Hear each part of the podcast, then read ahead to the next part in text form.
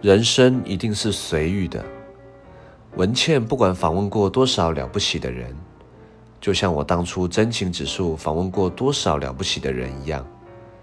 就是没有人会认真的告诉大家，